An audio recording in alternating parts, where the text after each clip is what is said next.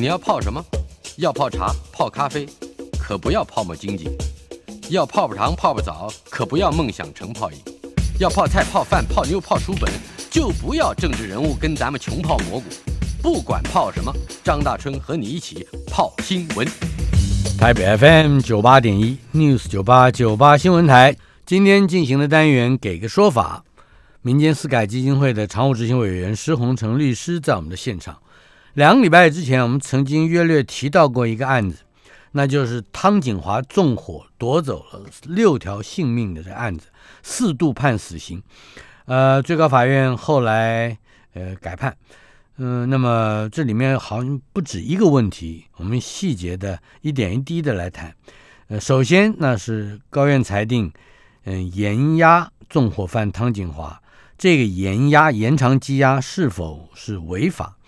呃，施律师是针对于汤景华这个部分，我们背景事实先跟大家介绍一下。嗯哼，汤景华其实他就是跟他的友人在一百零三年四月的时候去某一间餐厅用餐，然后他因为就是。跟当时在场一个翁姓男子就起了纠纷，发生冲突，然后他后来就针对这个翁姓男子还有他的友人，就提起一些伤害这些的诉讼。但是原则上来讲，检察官那边原谅都是不起诉，所以他认为说他都求偿无门。嗯，当时他就是想说，那我到他那个翁姓男子住家这个前面呢，来要放火烧这个机车来做泄愤的动作。结果他就在一百零五年的三月二十三日呢，大概凌晨三点多的时候呢，嗯。就去他们家，就是刚才翁姓男子住家那个骑楼的那个机车的那个踏板上，他就呃用汽油去把它点燃这个火势，除了把机车烧毁之外呢，也把这个住宅从二楼以上就是燃烧，造成翁姓被害人他们家的家人六个人死亡。嗯，当时只有二楼的住户一个林先生逃生，然后翁姓男子则因为他本人是当时在部队服役，所以他没有在家中，所以续免于难。所以，然后汤景华其实在。三月泛滥的时候，他随即就马上就被遭到逮捕。然后新北地院其实是在一百零五年的五月十九号的时候，就是在进行一审的审理阶段。所以原则上来讲，到一百一十年的五月十七号呢，他的羁押期间就会届满五年。嗯，那羁押期间在审判中届满五年会发生什么样的效果？其实就要讲到我们我们的那个刑事妥事审判法有规定。嗯，在审判中的羁押期间，你是不能够超过五年的。你假如说羁押超过五年的话，还没有判决确定的话，就是视为撤销羁押。嗯，法院就应该将被告释放。换句话说，原则上来讲，在一百一十年的五月十九日的时候，假设说判决结果还没有确定的话，当时汤景华依照土事审判法的规定，他就应该被释放。嗯，没有条件。对，没有条件。嗯，那可是这个部分，当时案件其实还在高院的审理中，最高法院还没有做判决，所以在。法律的规定下来讲，用土司审判法的规定，原则上来讲，他就必须要视为撤销羁押。然后汤景华的辩护律师也帮他申请说，你要撤销这个羁押。结果案件到了高院的时候，高院就用了我们刑事诉讼法的一个规定。嗯，我们刑事诉讼法有一个规定是说，假设说重罪案件如果是呃视为撤销羁押的情形，也就是说，只要羁押期满没有经起诉或裁判的话，嗯，就视为撤销羁押这个规定呢。理论上来讲，法院他可以依职权再问过一次，再问之后，他就可以直接再把它延押两个月的时间。嗯哼。可是这两个规定其实是不一样的，因为第一个来讲是说，妥适审判法其实某方面讲它是刑事诉讼法的特别法。嗯。所以原则上来讲，应该是以妥适审判法的规定为优先。第二个来讲，我们所谓的羁押期满已经起诉或未经裁判，如果在审判中的话。法院可以依职权来去做严压的规定，嗯，对，严压的规定它其实是涉及到重罪，而且这当初这一条之所以会特别例外做一个规定，是因为以前曾经有发生过法官时间到了，他他忘记去开一个严押庭，造造成说他不得不释放被告这个规范，所以现在就是例外设了一个规定，是说假设我在开庭在审理的时候，我知道你你是重罪案件，然后你有可能就是羁押期满。我只要在审理中，我认为你会跑掉，我等于说额外给法官一次的机会，就是我可以做一个延押的规范。可是这延押只有两个月，而且不能够再延押。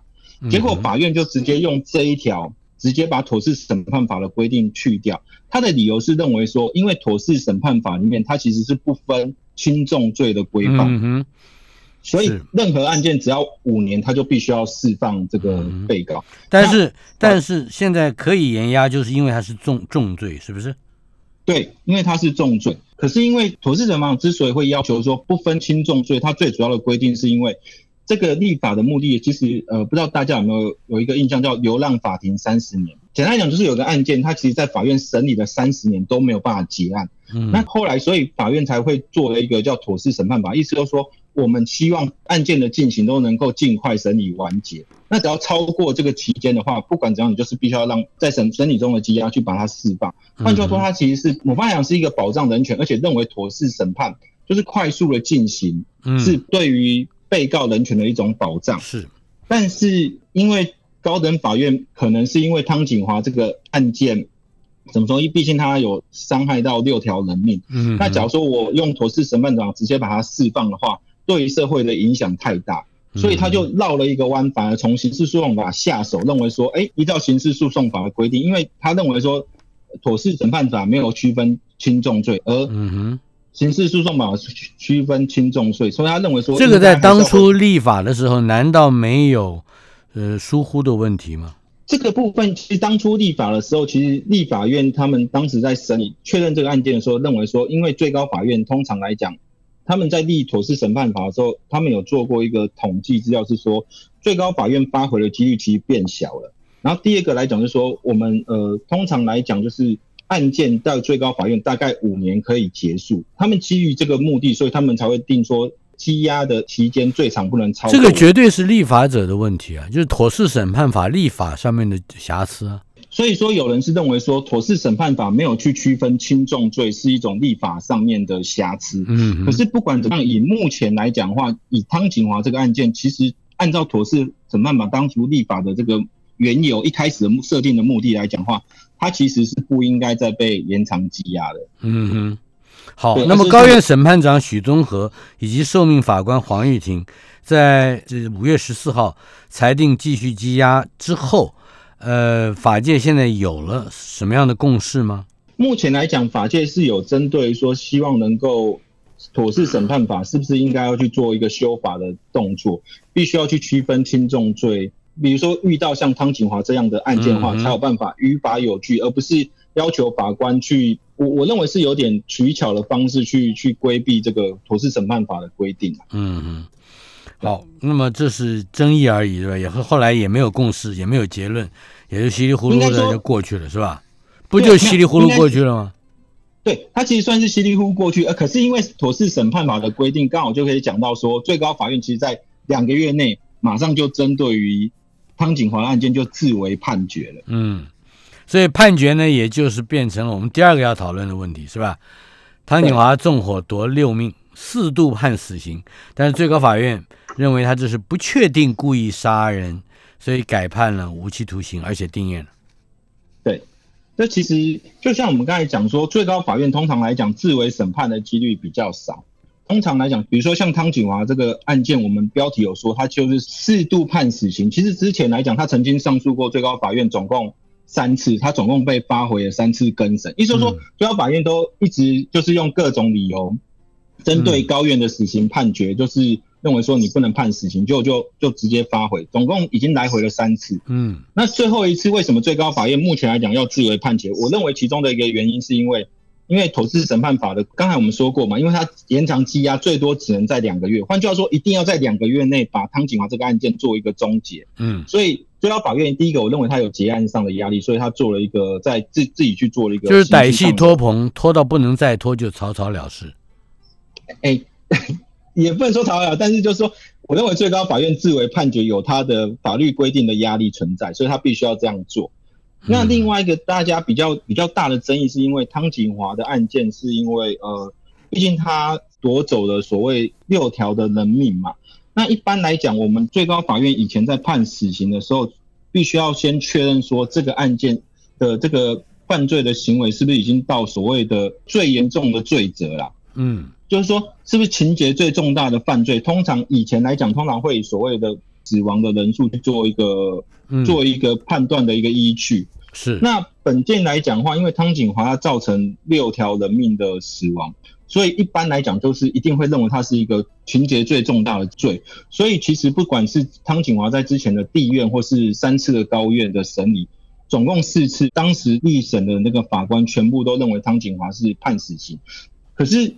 他们判死刑会有一个问题是说，就是目前来讲，呃，最高法院的实务见解来看的话，你要判所谓的死刑，除了情节最重大的犯罪之外呢？还必须要符合两公约的要求。嗯，那我们两公约的要求里面，其实认为说，在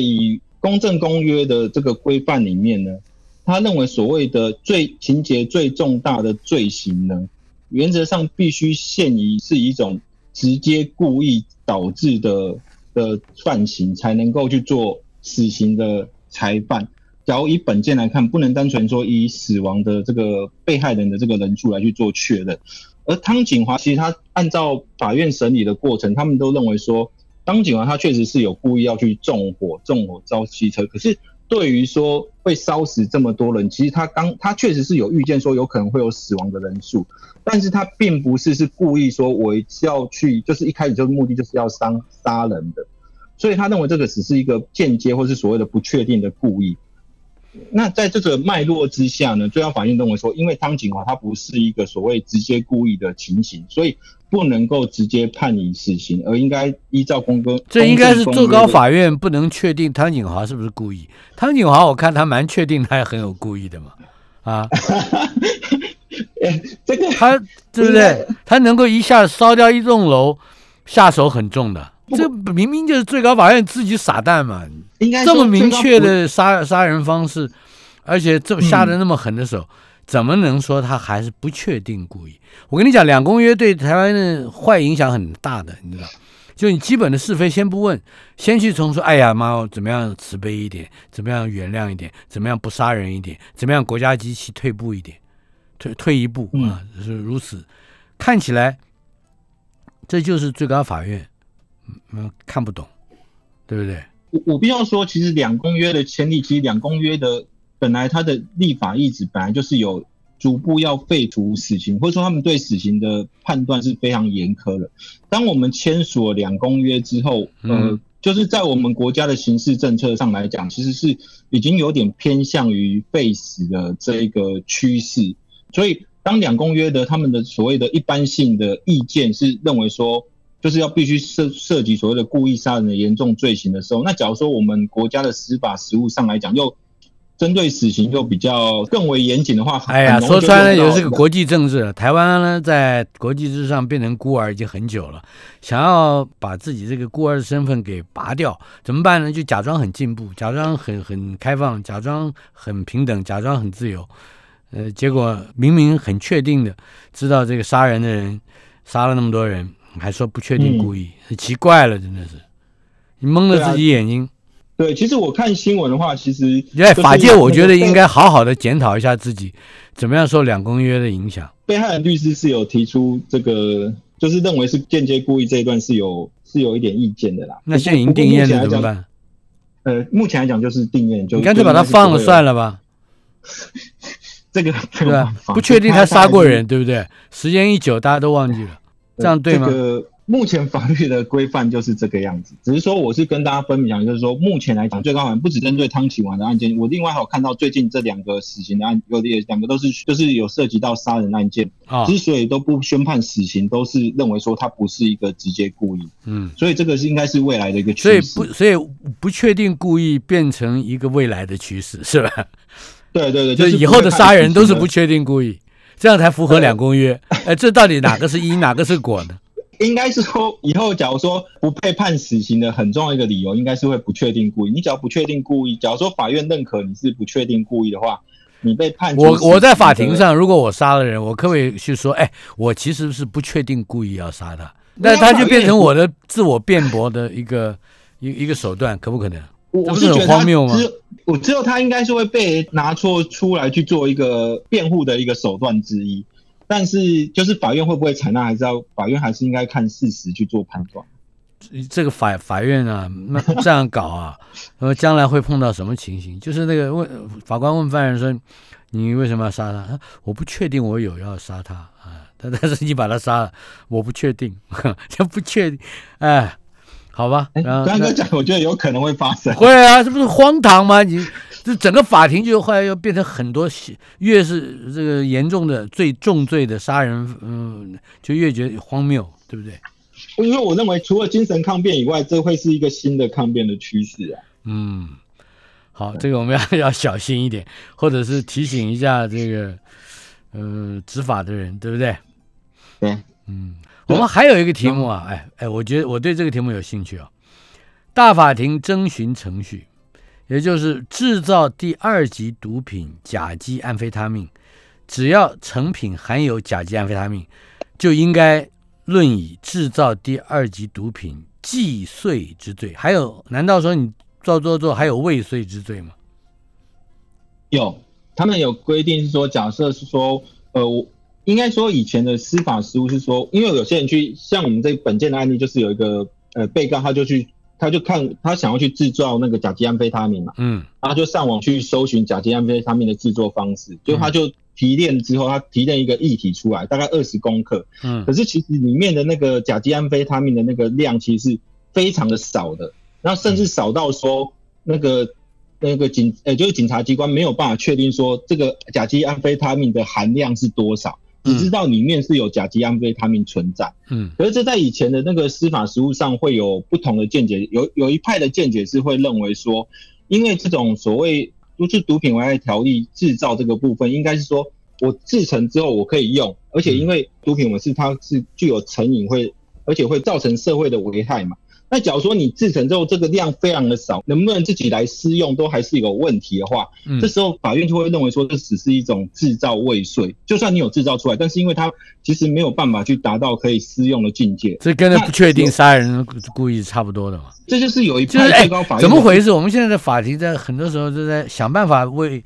犯罪者脱罪哈，就法律变成这样。应该说这个是旧的看法，我们。现在大法庭他们征询的结果是认为说，你只要制造出来有甲基安非他命存在，不管你的比例是多少，成分是多少，你只要有产生甲基安非他命的成分，就是做的不好要惩罚你也算。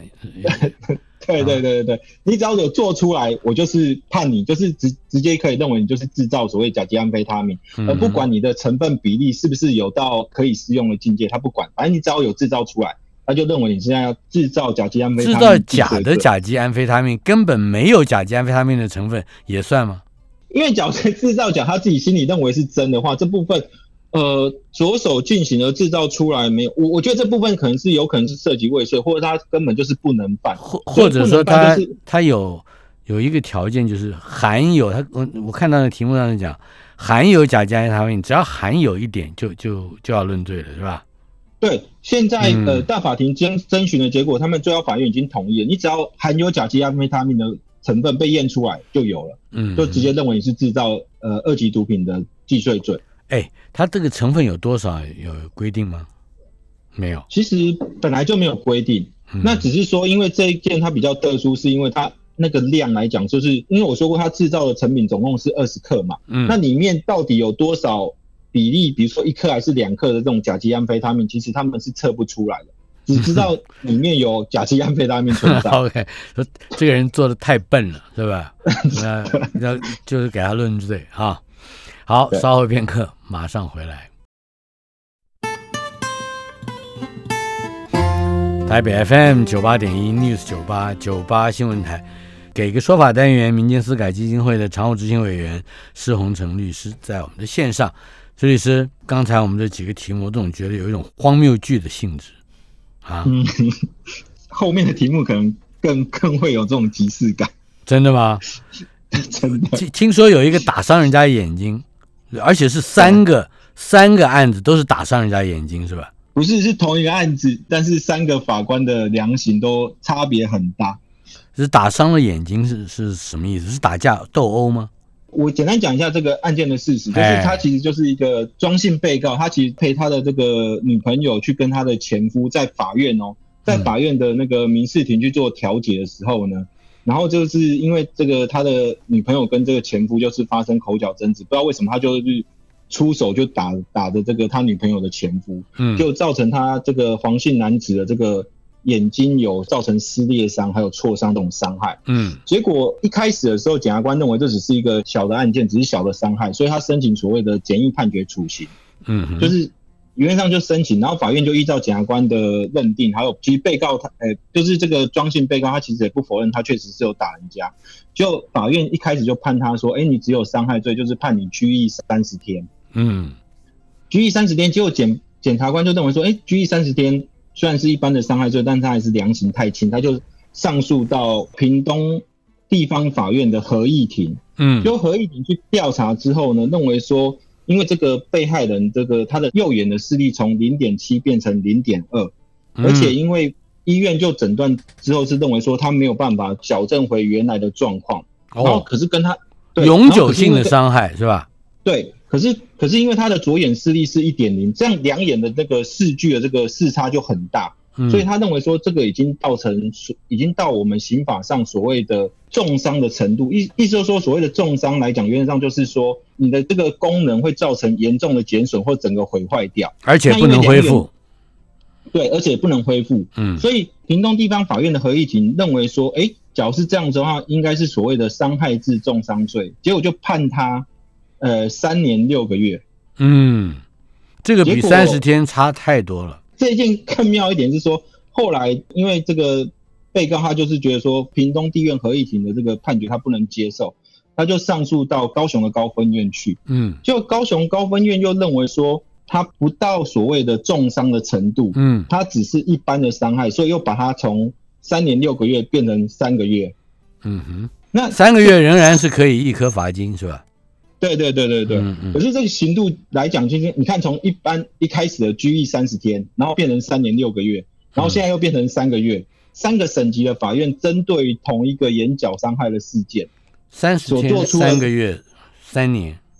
嗯对，三年半，就是说两的认定都不一样。嗯不过我必须要说，高等法院的他的认定其实是比较有趣一点，是说，因为当时呃，虽然说这个被害人他的视力从零点七变成零点二，可是因为其实高雄高分院的时候，其实有请这个被害人他再去长庚医院就医，嗯哼结果长庚医院就医的时候，他发觉他的视力是零点二，但是医生有建议他说，你是不是应该要佩戴眼镜去矫正？嗯可是其实他去佩戴眼镜去矫正的时候，就是他的视力仍然是不佳。这时候就会发生一个问题是说，因为这个被害人他其实有去受到呃长庚医院还有各个眼科的去检查，都没有发现说他眼睛的这个器官实质上有受到损害。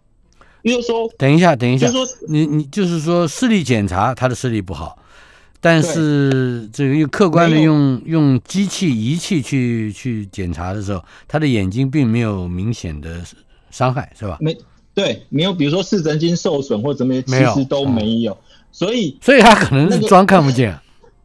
对，其实高雄高分院就认为说，因为长庚医院有认为说，他他有出一个鉴定的一个资料是说，他认为说这是被害人主观性的表现。其实刚才的意思就是说，像张大哥说，有可能是他自己，有可能不见得是装的啦，我们我们我们对人不要那么没有心。对对对，就是也有可能是他的心理上面的一个问题，对不对？我被你打了以后，嗯，我就不想看这个世界了。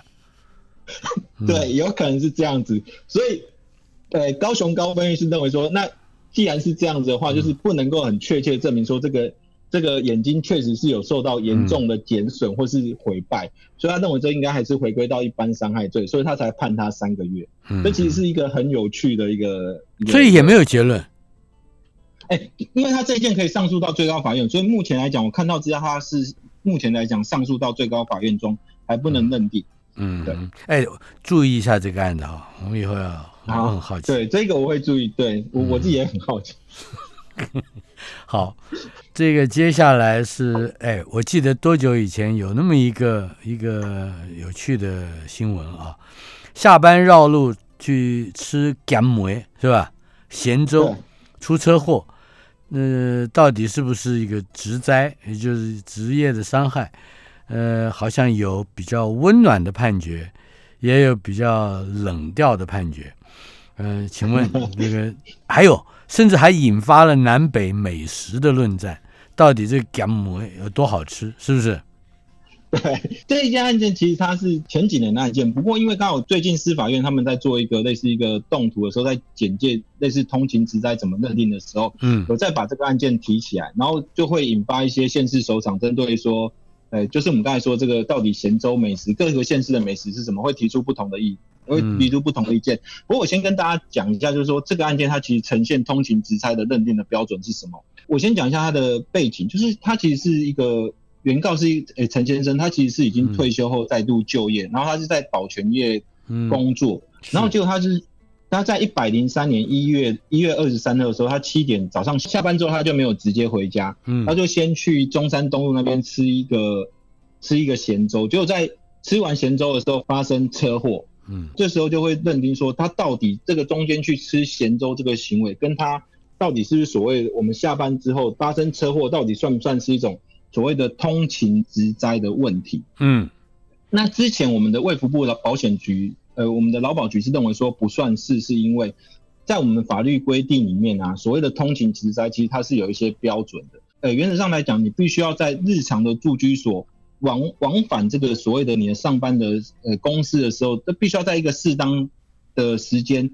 呃，而且是应该是这个路线是应必须经过的这个途中发生事故，而且你没有一个重大违规的情形的话，才才能够叫做所谓的通勤之灾。嗯，那假如说你已经是脱离你平常应该行走的这个路径的话，它就不是所谓通勤之灾的情形。嗯那那所谓的阴经途中到底是什么？以目前我自己看到的案例，大部分都是说我们会去搜寻，就是把你的公司的地点跟你自己住家的地点用 Google 地图去做搜寻。那 Google 嗯地图通常来讲会显示出几条的路线嘛？那嗯你原则上你只要在这几条路线里面呢，通常法院就会认定说你这个是必经的途中，因为可能你是有这一条路比较塞车或干嘛，你也许会弄几个呃会变换不同的路线。可是你只要超过这个路线太远的话，通常法院就不会认为它是一个所谓的通勤职灾。嗯而本件来讲的话，其实很特别一点是说，它呃，其实劳保局那边他们提供的这个资料来看呢，Google 地图实验显著，这个陈先生他到公司其实有三条 A、B、C 三条路径，嗯，然后每条路径大概到公司的时间大概是七到十分钟左右。嗯可是因为他绕路去所谓的他自己去走的那个去吃咸咸粥的这个路径呢，其实到公司的话大概要花二十一分钟。嗯然后距离的话，假如说你选 A、B、C 三个路线的话，大概距离大概只有三四公里。可是你假如是选吃咸粥的这个路线的话，大概就距离是七公里。换句话说嗯，正常的通勤时间还有通勤距离都大概就会增加一倍左右的时间。嗯哼换句话说，劳保局当时在核核准这个职业灾害的时候，就认为说，你这个已经偏离一般正常的这种正正常的这种途径，哎而且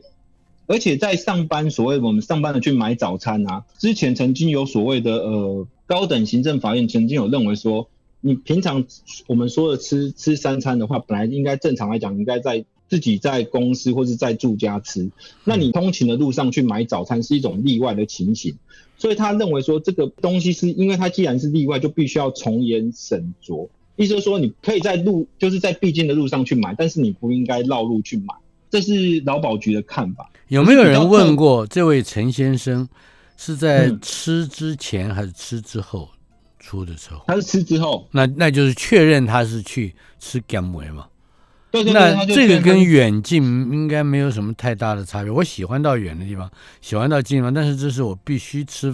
的一餐嘛，对对不对？其实张大哥你讲的就是法院的看法。法院认为这个、这个陈先生他其实是他自己是一个呃，当时他已经六十几岁，然后他嗯认为说食衣住行是本来就是民生必须，而且民以食为天。他认为说食用三餐是一种呃怎么说，人民的怎么说是一个天职，是一个生活必须。法院是认为说这个人他本来不是在台湾生活，现现在你还有什么乐趣吗？这不就吃点儿吗？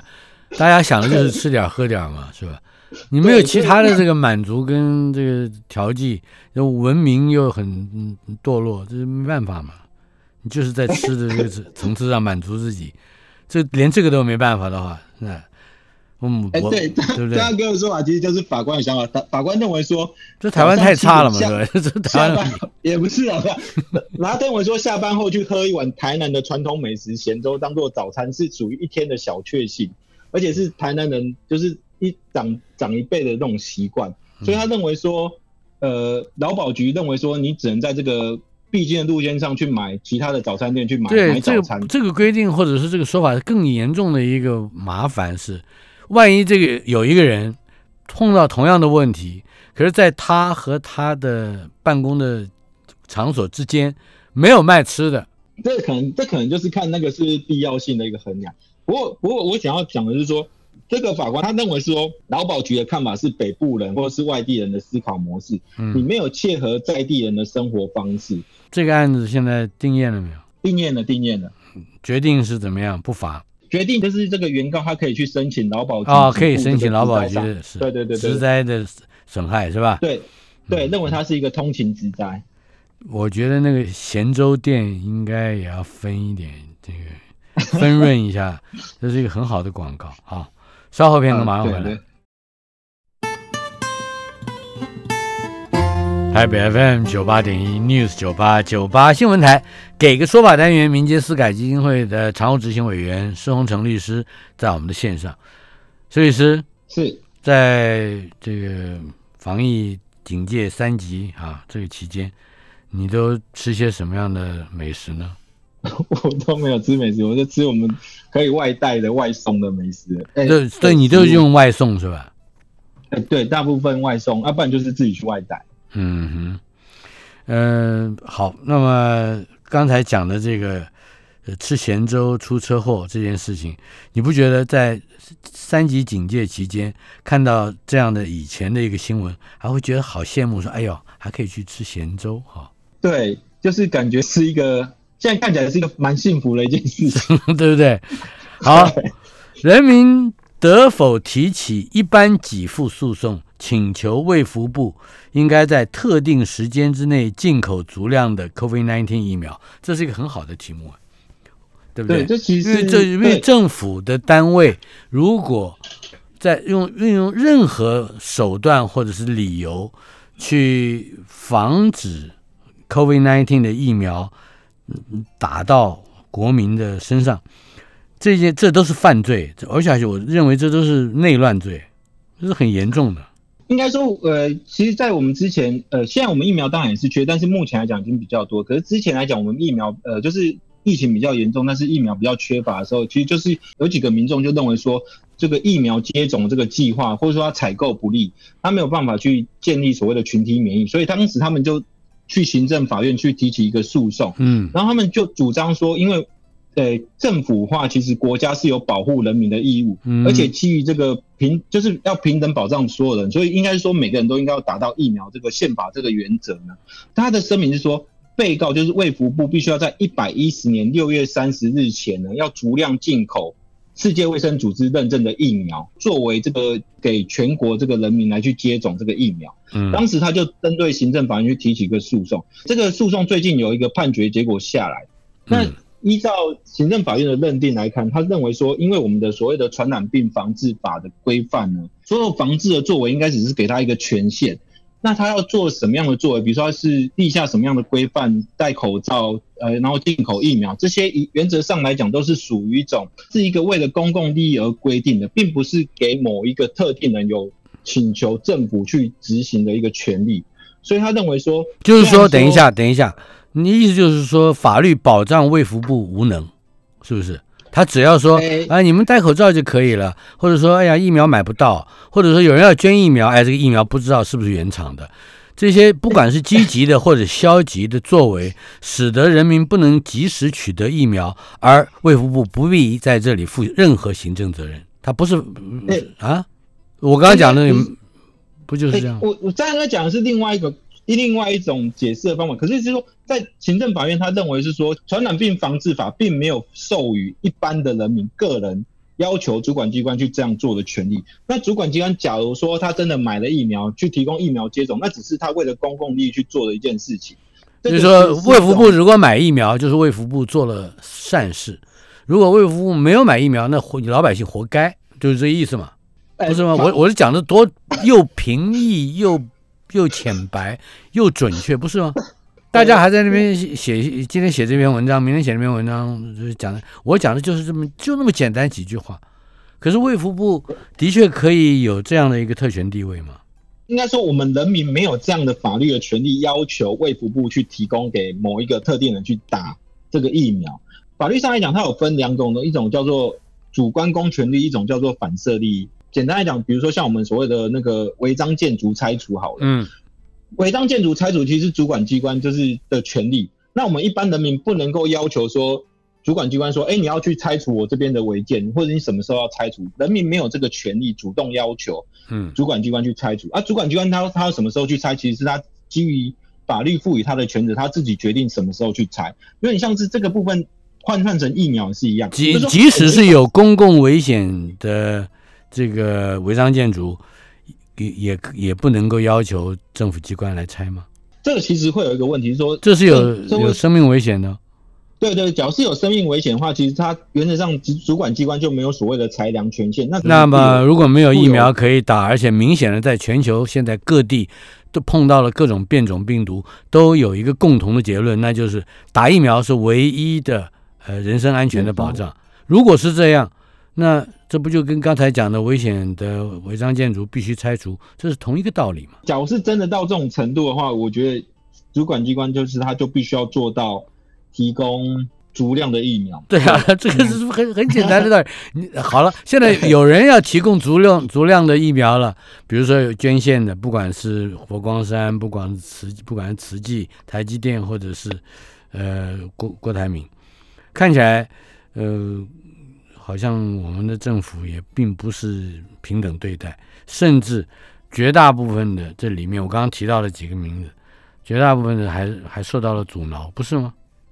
至少是消极的阻挠。好了，如果人民不能够提起一般的给付诉讼，你用能用什么方式来特别诉讼吗？至少行政法院他第一审的判决结果的话，他就认为说人民是没有这个权利去提主嗯张这个这个疫苗的提供的的权利的。嗯所以目前来讲，在法律上来讲呢，呃，假如说正解是是对的话，那就是人民其实是没有任何权利可以主张。嗯，好，那么结论也就是这样了，是吧？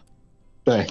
那怎么样请求卫福部在特定时间之内进口足量的疫苗呢？到现在我们还是每天都在问这个问题，问了几个月了，没有法律的手段，那有什么的手段呢？哎，那就只有革命喽。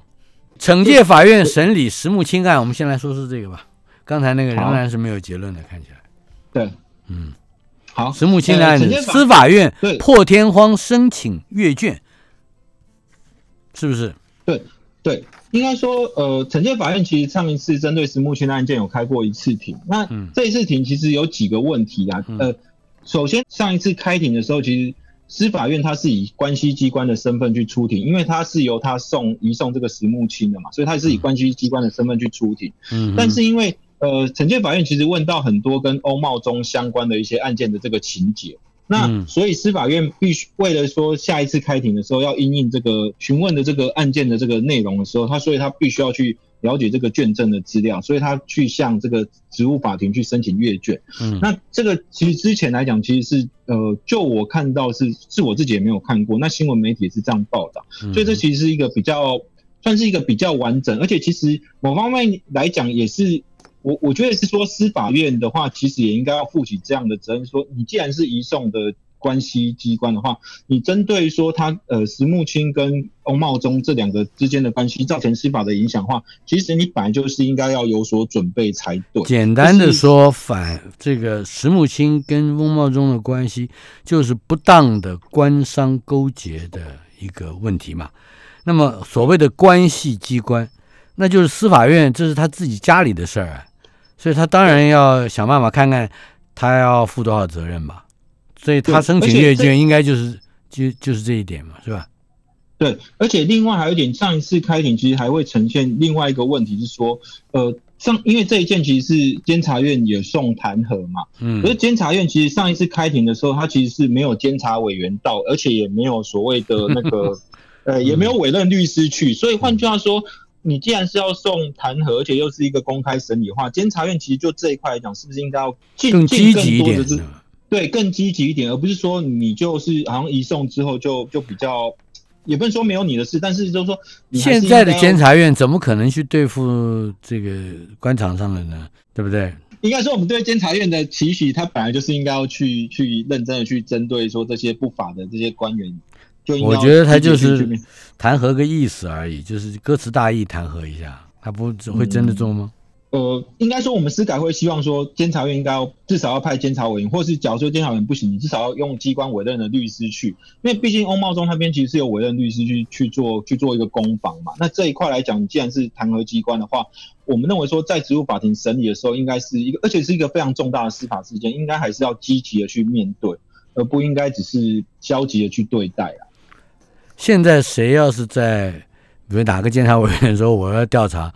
那不就是在执政者的头上再放一把火吗？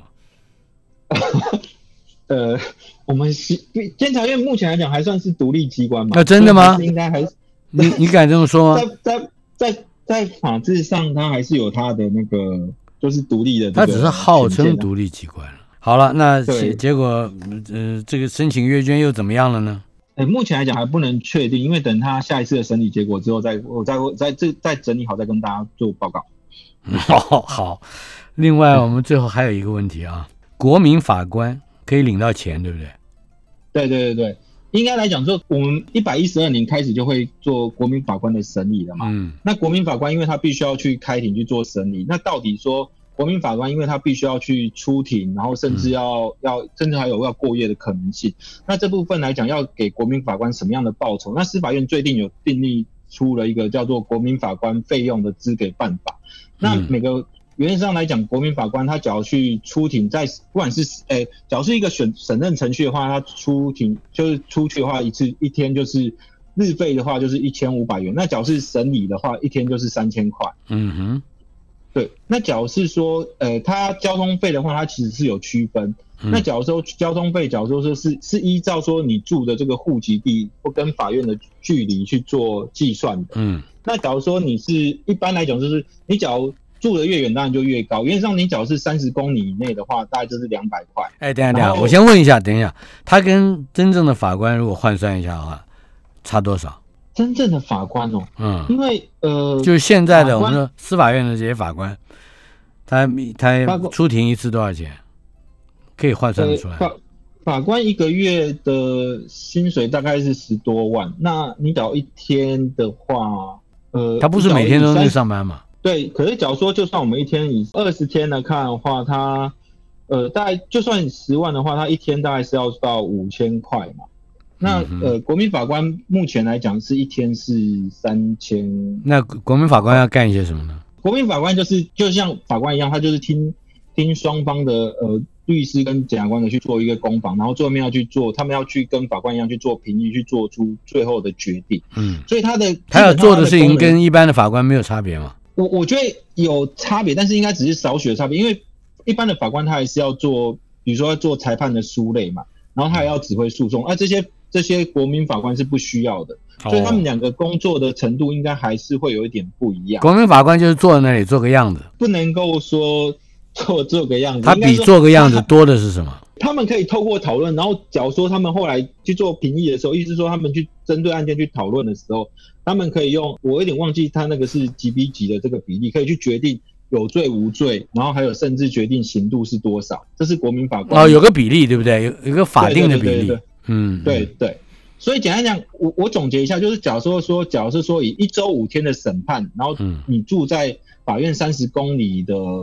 的范围里内以内范围内的话，原则上来讲，就是你的一日费就是一天三千块乘以五，就是大概一万五。然后交通费的话，就是两百块乘以五，大概一万六。所以说，你假如是参与一周五天的审判来讲的话，你大概可以拿到一万六千块钱。嗯哼，好的。嗯、你想当国民法官吗？哎，我们律师不能当，太便宜了是吧？不 是不是，它有一些限制。按照律师的话是属于这个限制的。以后我们好好讨论一下国民法官这个问题。好。